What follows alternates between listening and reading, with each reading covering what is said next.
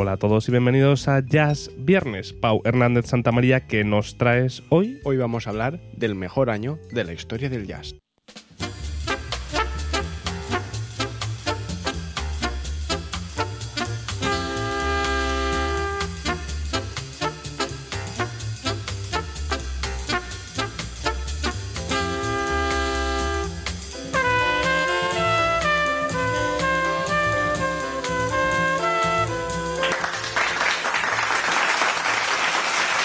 Pau, era para que entrases. era. Ah, vale. bueno, eh, penúltimo ya es viernes, ¿eh, David? Ay, Penúltimo ya es de la viernes. temporada. De la, de la temporada, sí, sí, sí. Y en él vamos a hablar del año 1959 y por qué es uno de los años más, importa- eh, más importantes de la historia del jazz.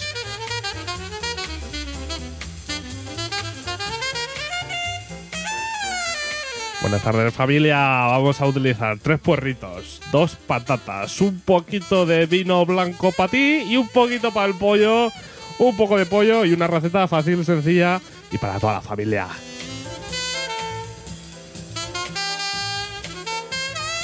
Y ahora os dejo con Ainhoa que os va a explicar la información nutricional de esta semana.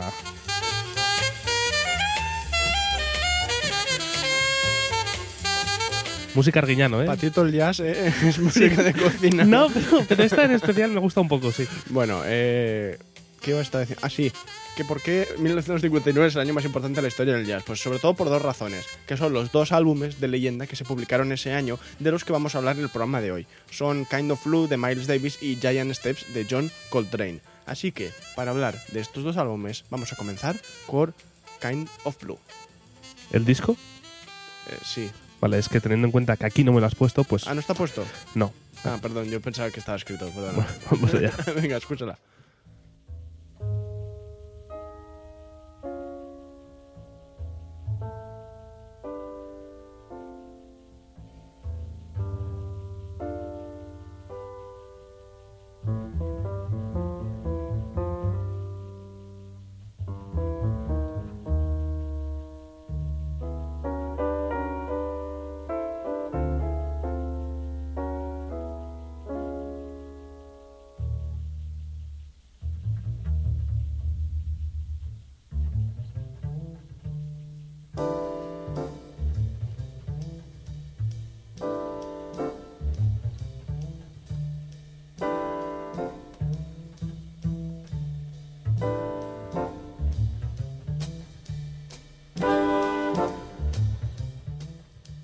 Ya hemos dicho en alguna ocasión que Kind of Blue está considerado el mejor álbum de la historia del jazz. No en vano, en el año 1998 continuaba siendo el disco más vendido del jazz, casi 40 años después de su lanzamiento.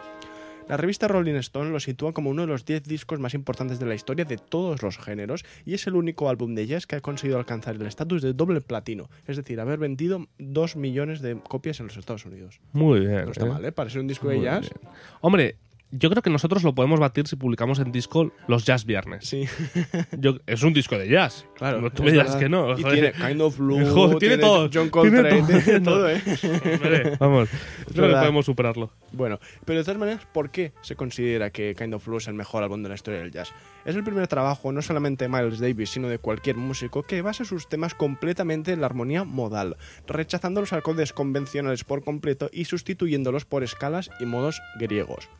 Davis ya había jugado con esta posibilidad en el pasado, como por ejemplo en el tema Milestones, que da nombre a su álbum de 1958. Sin embargo, aquello parece un simple ejercicio sin importancia en comparación a lo que conseguirá el trompetista en Kind of Blue.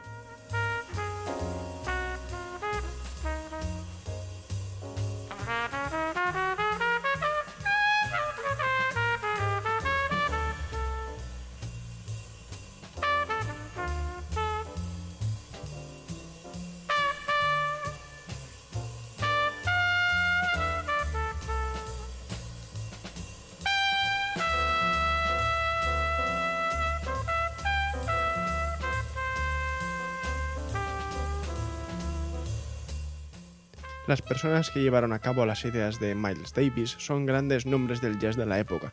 Todos parte en aquel momento o en anterioridad de la banda de Davis. Paul Chambers al contrabajo y Jimmy Cobb a la batería son los únicos. Ahora no quieres que haga los redobles eso. No, no, aquí en principio no. Eh, son... Bueno, va. No, venga, que no. No, no, a solo, estos dos. Paul Chambers y Jimmy Cobb son los Es que es el penúltimo podcast, Paul. Necesito, jugar un poco. ¿no? necesito hacer el tonto. O sea, no- Todo el Eh, verano luego voy a estar en casa sin poder pulsar botones. Claro. sin poder- Cuidado, eh, no, no, no hagas el síndrome del, del presentador loco que se puede Claro, hacer programas tú ¡Buenos solo. días! ¿Qué nos traes hoy, Pau? Pues con cuidado. Bueno, en Kind of Blue eh, hay una serie de gente que es muy importante, aparte de estos dos, de Paul Chambers y Jimmy Cobb, que son John Coltrane al, al saxo tenor, Cannonball Adderley al saxo alto y Bill Evans al piano. Lo de los pianistas es bastante gracioso, ya que en esta época Bill Evans ya no formaba parte de la banda de Miles Davis y había emprendido una carrera en solitario, pero. Pero. eh, Miles Davis lo llamó porque tenía mayor comprensión de la armonía modal que Winton Kelly, el, el pianista que había sustituido a Bill Evans en el grupo. Que claro, em, esto no Está la audiencia bien. hoy interactiva, ¿eh? Sí, demasiado. Eh, esto no le gustó nada a Winton Kelly. O sea, que, que tú sustituyes a un tío y de repente para una grabación como Kind of Blue lo llamen de otra vez en lu- en lugar de a ti. Porque es que era mejor que tú. Claro, porque se le da mejor, tal, entonces esto está, está feo. Pero bueno, sí que lo dejaron tocar el piano en la canción Freddy Freeloader, que es una de las canciones del disco. O sea, que por lo menos a, a Winton Kelly lo dejaron tocar en una de ellas. Porque es que, es que Miles Davis era un poco así, era un poco así cabroncete porque no les dijo a ninguno de los dos que el otro iba. Entonces, claro, llegaron dos pianistas y dijeron, a ver, aquí hay un piano y cuatro manos, que aquí hay que... ¿Qué has compuesto, Miles? Claro, claro. Y, y, en fin, el, el 2 de marzo de 1959 todos estos, todos estos músicos llegaron al local de Columbia Records de Nueva York sin tener del todo claro lo que iban a grabar. Miles Davis no les había dado ninguna pista sobre lo que, eh, sobre lo que tenía planeado. Todo eran temas originales, en concreto cinco, que había compuesto el trompetista con la colaboración de Bill Evans, que sí que sabía un poco de antemano por dónde iban los tiros. También te digo, hay que ser muy buen instrumentista para decir, voy a grabar un disco para Miles Davis, Sí. me presento ahí y a ver que a Bueno, verlas venir, i- ¿eh? Imagino que aquel iría llamando a cada uno y diría, tú, vente el día 2, a las 10 de la mañana, vente al estudio, que tenemos que grabar una cosa. Que ya que ya, pero que no te digan qué es. Ya. O sea, hay- a, grabar, venga, vamos pero, allá. Pero es que ya está bien, esta, esta gente da igual. A margen de error, ¿no? Claro, claro, estos decían, bueno, hay que grabar, pues se graba, lo que haga, lo que haga falta. Em, Sí, Sería por fastidiar. no, no, no, me ha gustado mucho, podemos escucharlo un poco, de hecho.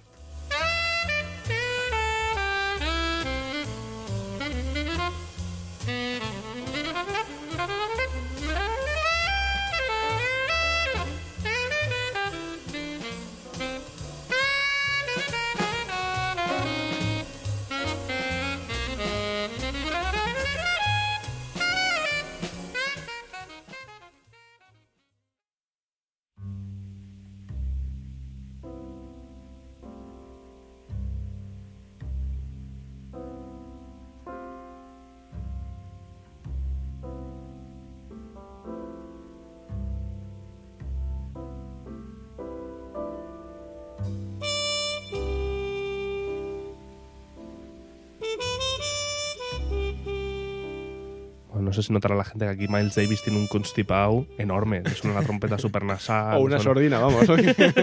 Tiene un constipado, tiene un constipado enorme el tío. Sí. Bueno, He además dicho de, constipado al principio. además de un constipado, Miles Davis tenía principalmente dos objetivos con este álbum. En primer lugar, explotar la capacidad de improvisación y espontaneidad de sus músicos, algo esencial en el jazz y en especial en el jazz modal que estaban a punto de crear entre todos. Por eso no les dijo nada, porque quería como que fuera improvisado, ¿sabes? Que fuera lo que, lo que eh, les a verlas surgiera. venir, sí. El segundo objetivo y motivo por el que se optó por los modos en lugar de por las tonalidades era buscar un sonido más africano y oriental, en definitiva, menos occidental y más ligado a las raíces de la población negra.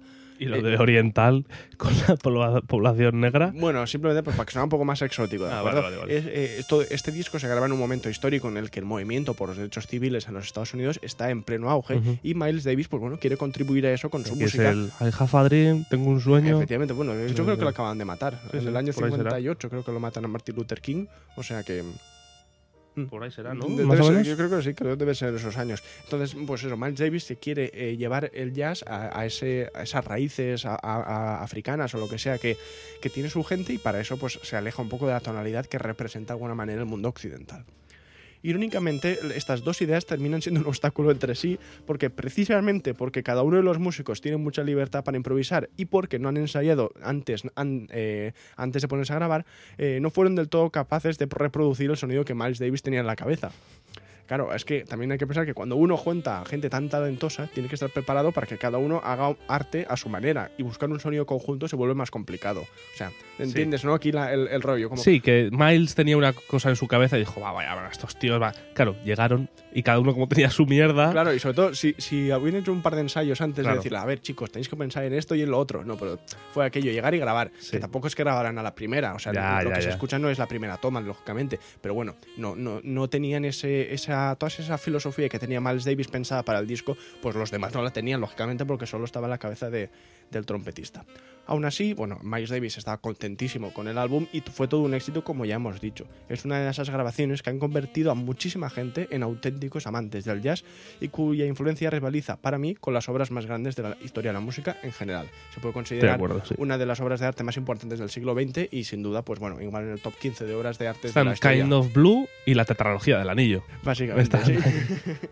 Eh, por otra parte, vamos a dejar Kind of Blue de momento. Por cierto, digamos que Kind of Blue significa un poquito triste, ¿no? Como ki- Kind of Blue, ¿sabes? Como Sí. un poco... O, o un poco azul. Un poco azul. un poco- Como un pitufo poco moreno, ¿sabes? Como Exactamente. pitufo- Un poco- bueno, eh, por otra parte, tenemos que hablar del año 1959 con el álbum Giant Steps de John Coltrane.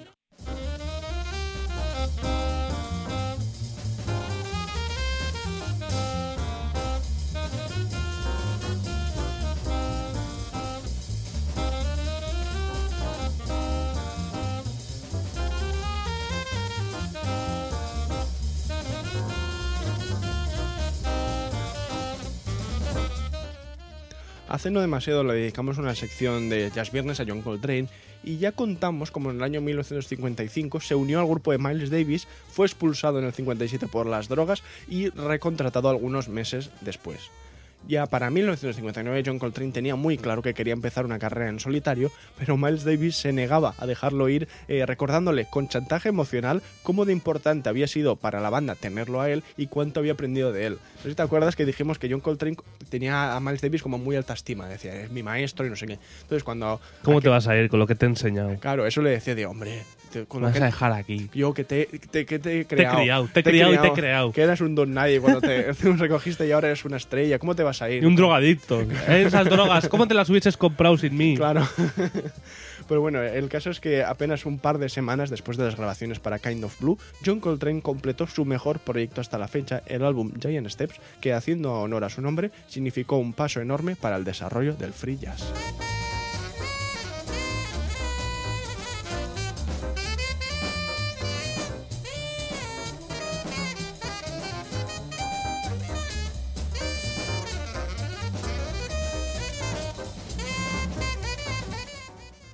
Si bien es cierto que John Coltrane no siguió el estilo que Miles Davis había comenzado con Kind of Blue, ya que el saxofonista regresó a la armonía tonal, hemos de decir que fue un álbum tremendamente importante, ya que Coltrane no utiliza los, los modos con Miles Davis, pero explota las posibilidades con acordes rotos y enlaces poco comunes que hacen avanzar la música. En este álbum, Coltrane emplea a fondo su propia técnica de fraseo en los solos llamada Sheets of Sound o mantas de sonido, de alguna manera, ¿no? Quizás es la mejor traducción que Sí, que no encontrar. mierdas de sonido. No mierdas de Sheets sonido. con dos ni, ni papeles Claro, de sonido, claro. sino manta- como bloques. Sábanas, sábanas. Sábanas de, de sonido. ¿Esto qué significa? Que Coltrane crea una melodía larguísima que es muy complicado de transcribir al papel porque son arpegios y escalas tan rápidos que suben y bajan por el registro del instrumento a tal velocidad que es imposible decir si son semicorcheas, fusas, garrapateas. Un poco la improvisación de Crespo, ¿no? Para el trombón. Efectivamente, sí, un poco ese estilo. Es como una sucesión de grupos irregulares que si quintillos, septillos, nonillos, ¿sabes? Como Que lo toca él y ya está. Y ya pero, No, pero no lo estás tocando leyendo algo. No, o sea, el- se vuelven locos. Los Sí, músicos sí, de jazz que quieren y, eh, como transcribir esto y tal, te puedes volver absolutamente loco porque, bueno, solo hay que escuchar esto, los solos que Sí, está haciendo en este en este disco para decir cómo. mm, Eso para el que no lo sepa, que creo que no lo hemos mencionado nunca en ningún Jazz Viernes, Mm. es muy común entre los instrumentistas de jazz escuchar a solos de instrumentistas que te gusten. Si eres trompetista, pues Miles Davis, si eres Sí. saxofonista, eh, John Coltrane. eh, sacar a papel, o bueno, en Sibelius o lo que sea, eh, la partitura para luego tú poder tocarla. Claro. Es, es- es Mm. normal lo que pasa. Y es que un ejercicio muy claro, complicado porque, sí, claro, cuando hablamos de esto, no solamente pillar todas las notas perfectamente, sino además el ritmo con el que las pilla. Las velocidades de, estas, de estos temas de jazz siempre son mucho, muy, muy veloces.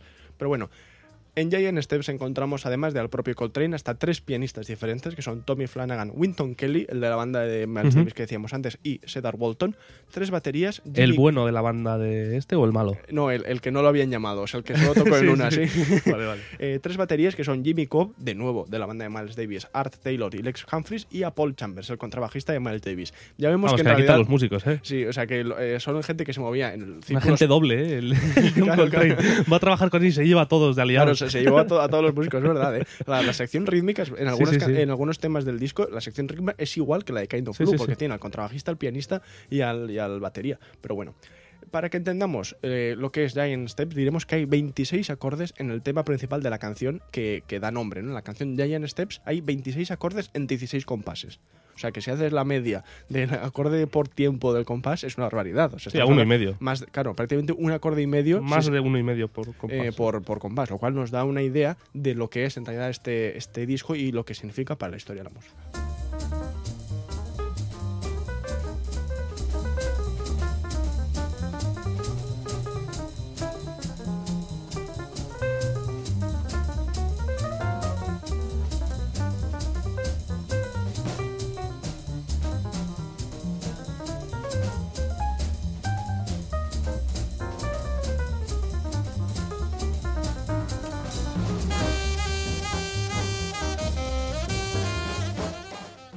Por estas razones, por la absoluta barbaridad que hace John Coltrane en Giant Steps, consideramos que es un álbum, si bien quizás no tan importante por lo que significa como Kind of Blues, es un álbum eh, importantísimo sin el que no se entiende el desarrollo del free jazz que vendría en los años 60 y los años 70 del, del siglo pasado.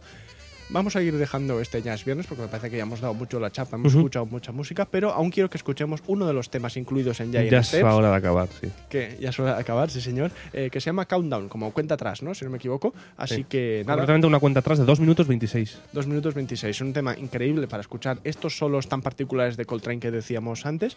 Y bueno, que espero que disfrutéis como cierre a esta semana en la que hemos tenido, pues como siempre, cuatro programitas bastante bien hechos. Muchísimas gracias a todos y a todas. Joder, ya jugarán ellos, joder. eh, por, por haber estado aquí un día más. Eh, nosotros nos lo hemos pasado muy bien y os esperemos la semana que viene para la última semana de podcast de la tercera temporada de Conocimientos Musicales, que ya está bien, hemos dado mucho la Sí, chapa. sí, 34 episodios quedarán, 34 semanas. Cuatro semanas de podcast, Perfecto, está, está muy perfecto, bien. Y nada, eh, a disfrutar todos y nos vemos la semana que viene para el gran final.